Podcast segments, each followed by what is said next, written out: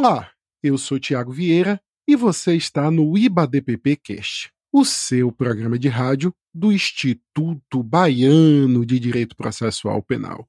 Hoje eu tenho a alegria de estar aqui com a queridíssima amiga, a professora Daniela Portugal, ela que é doutora e mestre em Direito Público pela UFBA, professora de Direito Penal e Criminologia pela Faculdade de Direito da UFBA e da Faculdade Baiana de Direito, além de ser uma excelente advogada criminalista. Olá, Dani, como vai? Rapaz, que apresentação, viu? Show! Adorei, Tim. Você. Só vou fazer podcast agora com você. Você merece muito mais.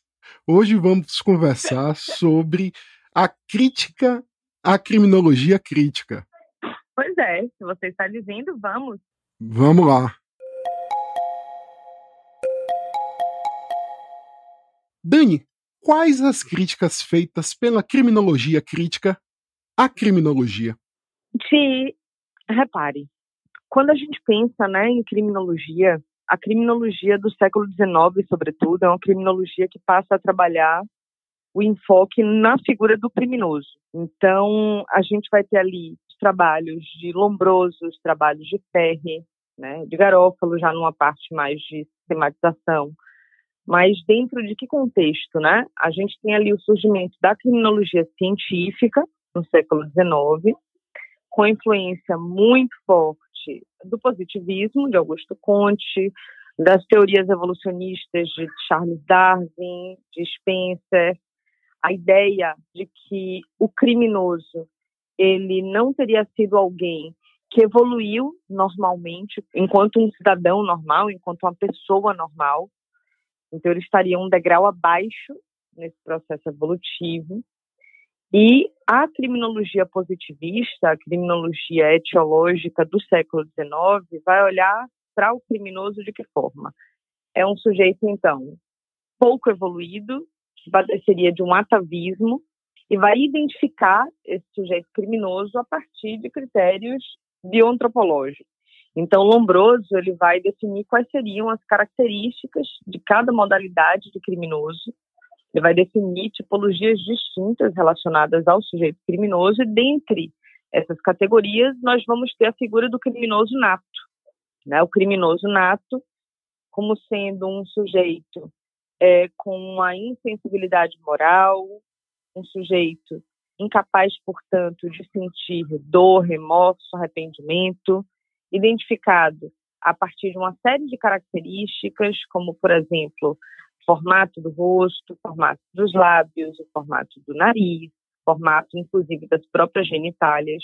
E ele vai traçar realmente a, a estrutura né, do sujeito criminoso, muito influenciado pelas vertentes teóricas que eu já coloquei para você, e dentro de estudos, porque Lombroso ele era médico, né, dentro de estudos bastante guiados pelo experimentalismo da frenologia, da craniologia, frenologia, né, avaliando ali as partes cerebrais e o comportamento e características né, biológicas daquele sujeito.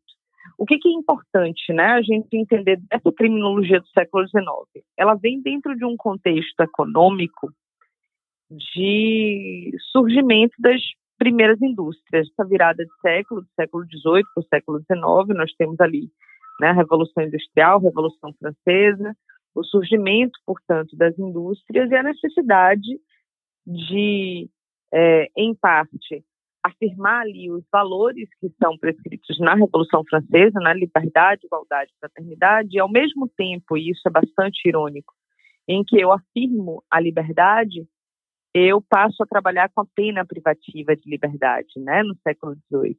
Ao mesmo tempo em que eu afirmo a igualdade, eu passo a trabalhar com a distinção entre normais e anormais, que é uma preocupação muito grande do século XIX.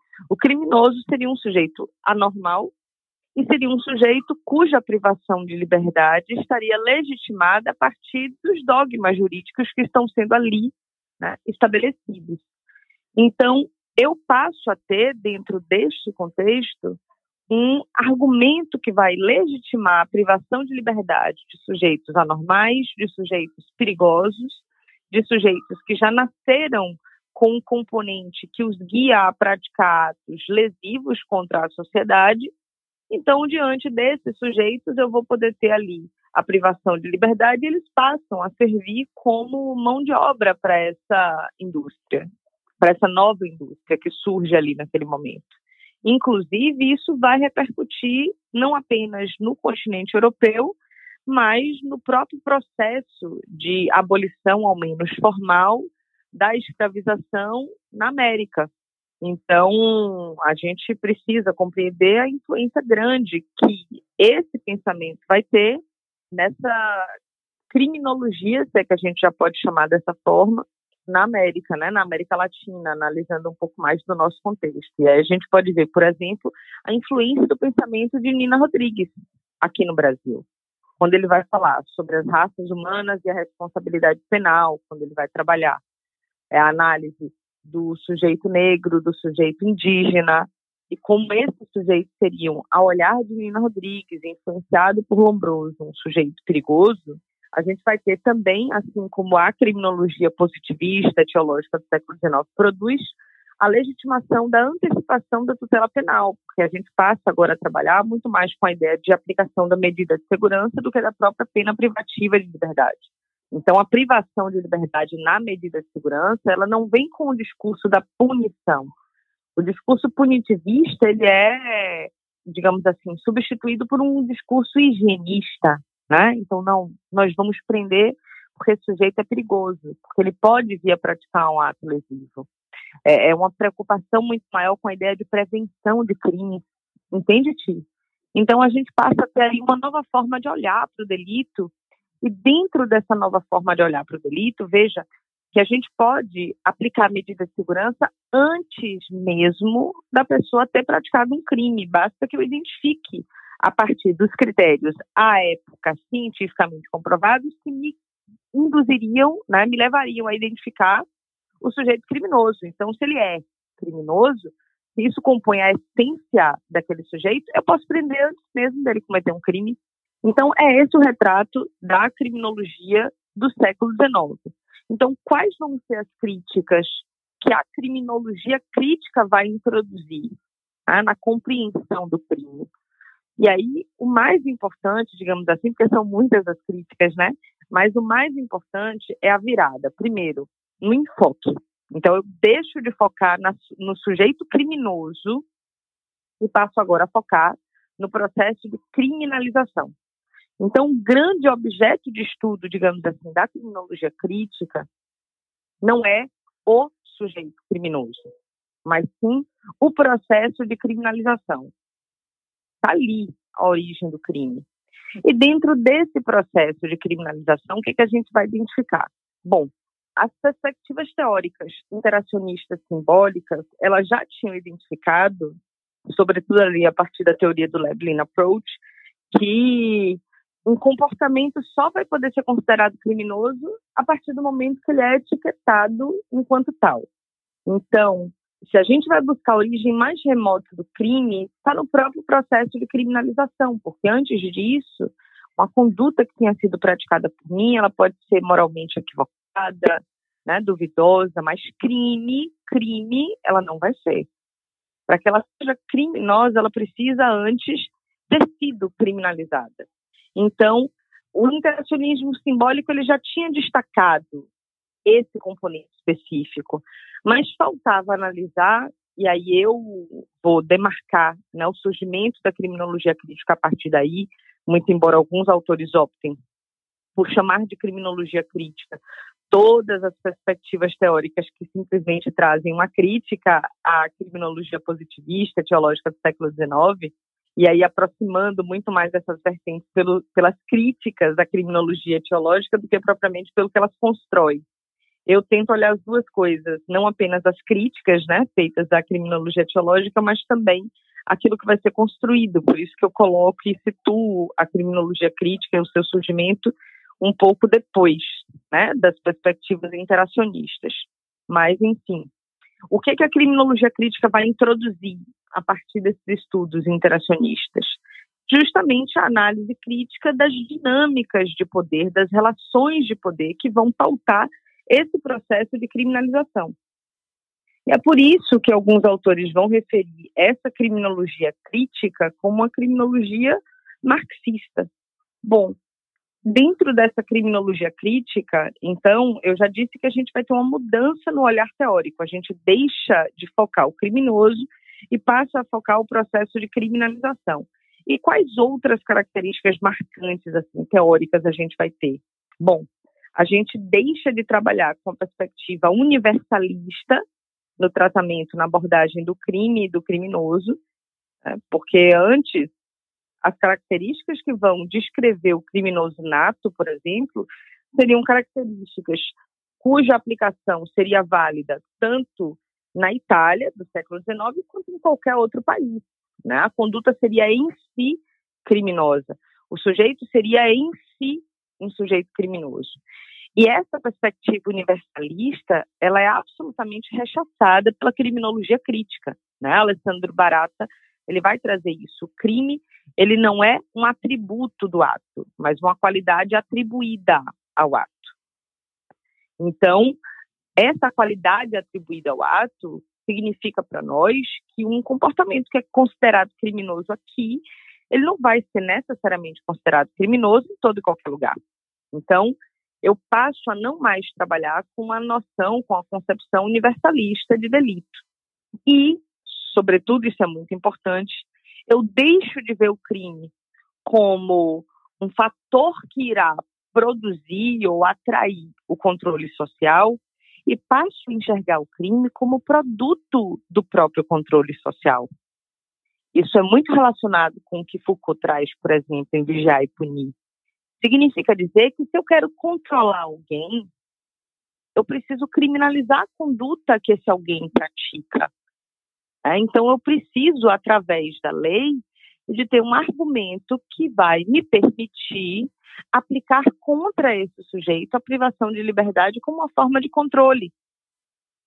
Se a gente analisa, por exemplo, né, e aí se distanciando um pouco das perspectivas criminológicas europeias, né? Mas se a gente analisa, por exemplo, o processo da abolição formal da escravização aqui no Brasil, o que, que a gente vai identificar? A gente vai identificar, por exemplo, isso vai ser muito bem exposto, por exemplo, por Vladimir Albuquerque e, e, e outros historiadores, a gente vai identificar um medo generalizado da adaptabilidade das pessoas negras antes escravizadas ao trabalho livre, né, como era referido. Então, a liberdade dessas pessoas recém-libertas, digamos assim, era uma liberdade muito precária.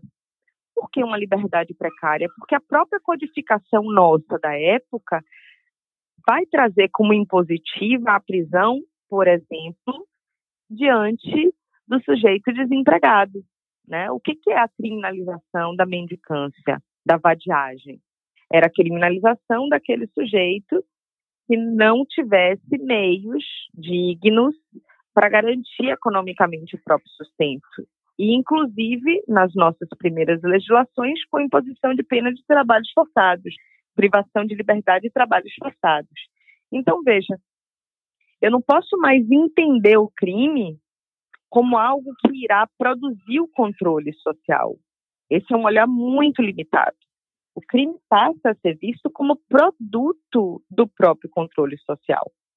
Então, eu transformo seus hábitos, eu transformo as condutas que te afetam socialmente em condutas criminosas, porque a partir daí eu passo a ter um argumento supostamente neutro, porque o direito ele passa a ser visto como algo neutro, muito embora não seja, e a gente sabe muito bem disso. Então, eu vou ter ali um argumento supostamente neutro para privar a sua liberdade. E a criminologia crítica, ela vai denunciar isso, de certa forma. Ela vai denunciar quais são as dinâmicas de poder que irão, digamos assim, arquitetar o funcionamento do direito e o funcionamento, portanto, do processo de criminalização. Então, a gente vai ter importantes estudos dentro né, desse contexto é, que vão estar centrados na compreensão da criminologia a partir do conflito e não do consenso. O que é que isso significa? Significa dizer que a sociedade não vai mais ser compreendida como uma coletividade harmoniosa que persegue os mesmos objetivos, os mesmos fins, cujas normas traduziriam um consenso social. Não. Eu passo a perceber a sociedade a partir do conflito de interesses que emerge desta sociedade. Então, a gente vai ter ali, dentro desse grupo social, aquelas pessoas com autoridade e poder para dizer o que é crime, e, consequentemente, vamos ter aquelas pessoas que não vão ocupar esses espaços de poder e que, portanto, serão taxadas como criminosos. Dentro dessa sociedade, então, dentro desse conflito de interesses, nós vamos ter o Estado funcionando para garantir a vontade normativa, portanto não neutro, daqueles que vão titularizar o poder econômico e o poder político dessa sociedade. Então, essa denúncia ela é feita pela criminologia crítica e aqui a gente vai ter um, digamos assim, uma, um destaque muito grande para a publicação de Taylor, Walton e Young relacionada à nova criminologia, já de uma inspiração marxista muito grande, analisando, portanto, é, a, a, a, dinâmica, né, como eu falei para você, das forças econômicas e políticas dentro daquela sociedade. Mas, lógico, existem alguns aspectos que não vão ser respondidos pela criminologia crítica, mas ela já vai trazer o avanço de se abandonar definitivamente a perspectiva determinista da criminologia teológica positivista do século XIX e vai trazer também um ataque crítico às perspectivas sociológicas ou macrosociológicas do consenso, que pressupõe, portanto, uma sociedade que persegue os mesmos objetivos normativos. E ela também, né, esse olhar teórico também vai ser atacado e criticado pela criminologia crítica. Eu acho que eu respondi sua pergunta é mais ou menos por aí. Muito bem. Sem sombra de dúvidas, Dani, é, é um avanço muito grande a o que se pregava na criminologia eugenista. Mas há ainda limitações. E sobre essas limitações, quais são as críticas à criminologia crítica? Ti, eu acho que, assim, a gente pode formular inúmeras críticas à criminologia crítica, mas eu acho que de todas elas a gente tem como destacar duas. Primeiro, a cegueira que a criminologia crítica tem para as questões raciais, para a forma como o elemento racial define, sobretudo em territórios que foram colonizados, como é o caso da nossa realidade aqui no Brasil, como que o componente racial define quem é criminoso e quem não é. Então, se a gente olha a legislação brasileira, né, e analisa a história da legislação brasileira, a gente vai ver o quê? A gente vai ver normas que não são apenas economicamente definidas, né? Esse, esse campo econômico ele é ele é bastante visível quando a gente olha, por exemplo, as ordenações portuguesas. A gente vai ver, por exemplo, no crime de adultério, o direito da pessoa trair de matar a mulher adulta e de matar também o homem com quem essa mulher adulta o traiu. Só que, e a gente vai ver isso na legislação, ele só poderia exercer a pena de morte com relação ao homem com quem essa mulher adulta se relacionou, se esse homem tivesse um título inferior a ele. Então, olha, você vai poder matar, exceto se for um fidalgo ou alguém de titulação maior. Então, isso define como que a economia ali da época estabelecida vai repercutir nas penas que a gente vai impor. Bom, além do componente econômico, o que mais vai definir o funcionamento do sistema penal? E aí o componente racial é muito importante. Se a gente olha a nossa legislação, o que é a criminalização da capoeira? Quando eu criminalizo a prática de capoeiragem, que era definida na nossa legislação, quando eu criminalizo a vadiagem, a mendicância, esses tipos incriminadores, eles têm cor. Eles têm cor. Porque quem é que andava pela rua sem condições econômicas de garantir o próprio sustento, senão a população que havia sido escravizada e depois, precariamente e supostamente liberta, mas uma liberdade extremamente precária, né? Porque seriam presos, inevitavelmente, sob um outro argumento. E veja, ainda hoje, uma pessoa negra não consegue andar pelo mesmo território que nós andamos, desfrutando dos mesmos privilégios, porque vai ser, muito possivelmente, aquele corpo que vai ser passado, parado pela polícia para ser registrado em rua. Tá? Não vai ser o meu. Então, o componente econômico, ele não pode estar dissociado da análise do componente racial. E aí, veja, quando eu falo em críticas da criminologia crítica, é muito mais no sentido da gente compreender essas críticas dentro de um processo construtivo mesmo, de evolução e de ampliação do nosso pensamento, né? Não é no sentido de diminuir o que a criminologia crítica introduziu em termos de pensamento.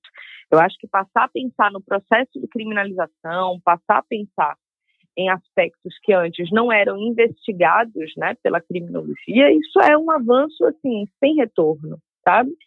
Mas, lógico, a gente precisa também compreender Marx como autor de virada de século. Então, existem muitos outros aspectos que precisam ser observados no processo de, da criminalização. E o componente racial é um deles, é um dos mais importantes, ou talvez o mais importante deles. Mais importante até do que o próprio componente econômico, porque no momento em que um sujeito é visto na rua, atraindo, portanto, o processo de atuação das instâncias de controle estatal, da atuação concreta dessas instâncias, qual é a primeira informação que chega? É a cor da pele. É a primeira coisa que, que, que você, antes de, de abrir sua boca, antes que você possa dizer qualquer coisa, a primeira informação que vem sobre você, ou as primeiras são qual é o seu gênero e qual é a sua cor. Então, isso vai ser dito sobre você, ainda que você não queira sabe?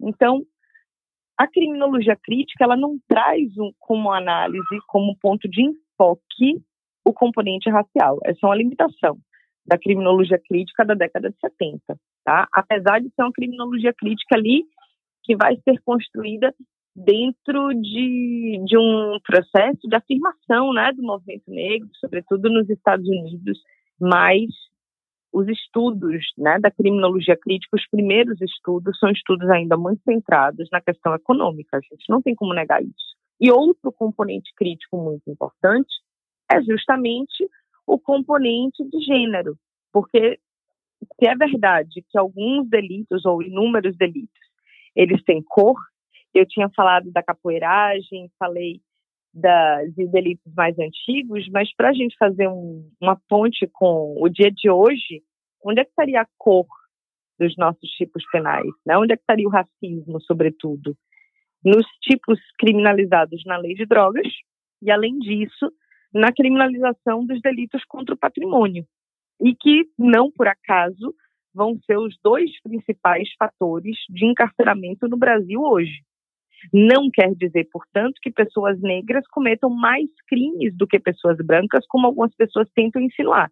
Significa apenas dizer que as condutas praticadas por pessoas negras, as condutas criminalizadas praticadas por pessoas negras, vão efetivamente atrair a atuação punitiva do Estado, diferentemente dos crimes comumente praticados por pessoas não negras. Então, sonegação fiscal, que é um crime comumente praticado por pessoas não negras, já que a gente sabe que a maior carga tributária do país vai se distribuir nos, nos impostos é, relacionados ao consumo. Portanto, pessoas pobres, via de regra negras, elas dificilmente vão conseguir sonegar, porque o que elas pagam a título tributário vai estar muito centrado no que elas consomem, mas os impostos que se relacionam à renda, eles vão ser sonegados por quais pessoas? Por pessoas com maior capacidade econômica, via de regra, portanto, aqui no Brasil, pessoas não negras.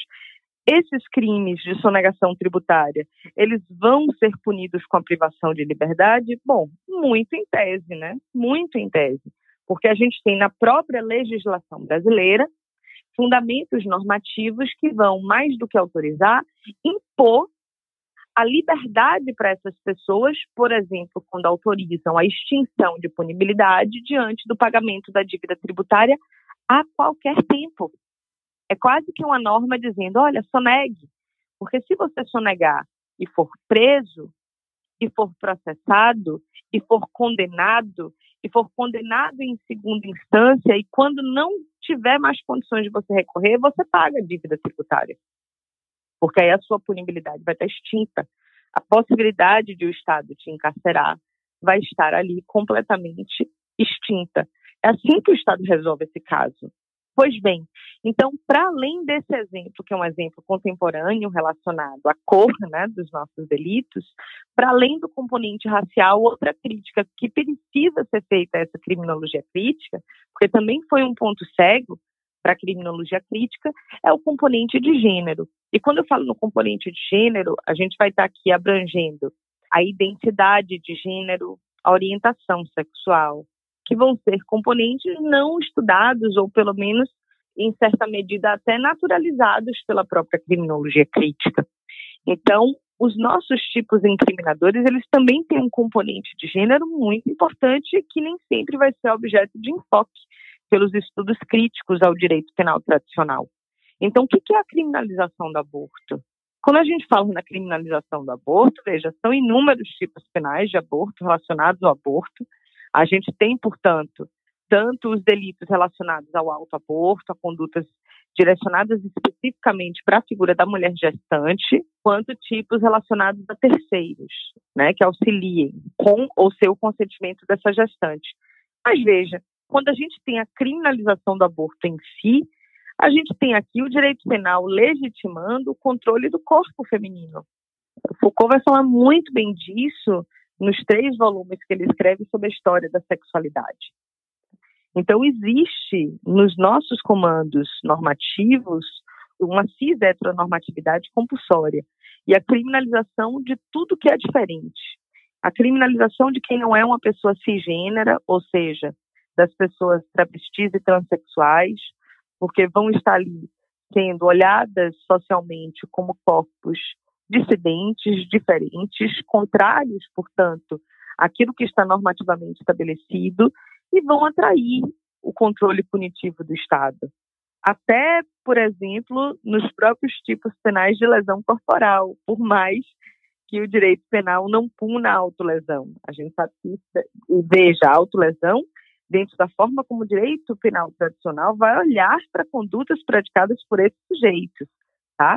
Não como expressão, por exemplo, da autonomia e da identidade pessoal e individual, mas sim como sujeitos que lesionam os interesses estatais, né? Porque esse Estado do século XIX, do século XX, é um Estado que vai promover o que a gente chama de expropriação do conflito. Ou seja, o conflito ele deixa de ser conflito das partes ou do sujeito. O conflito é dele, Estado. Você está violando a norma dele, Estado. Então, se eu resolvo, dentro da, da expressão é, equivocada colocada pelo Estado, se eu resolvo mudar de sexo, se eu realizo uma cirurgia de transgenitalização, eu vou ser olhada como alguém que está violando as normas estatais. Por mais que esse Estado, em tese, devesse ser alguém que não avaliaria as condutas praticadas pelo sujeito e que não viessem a lesionar quem quer que seja, né? Então, a autolesão, condutas que não transcendam a esfera do eu, em tese, não deveriam ser controladas pelo Estado, mas de alguma maneira são, vão ser sim. Então, a gente vai identificar, por exemplo, não só no processo de criminalização, como também na própria não criminalização, um Estado que vai direcionar o seu aparato de controle também para o componente de gênero, para o componente da sexualidade. E por que, que eu digo tanto na criminalização quanto na não criminalização? Porque se esse Estado é um Estado punitivista, mas não criminaliza a LGBTI-fobia, esse Estado ele está ali dizendo, olha, essas condutas essas práticas lesivas são, de alguma forma, legitimadas por mim.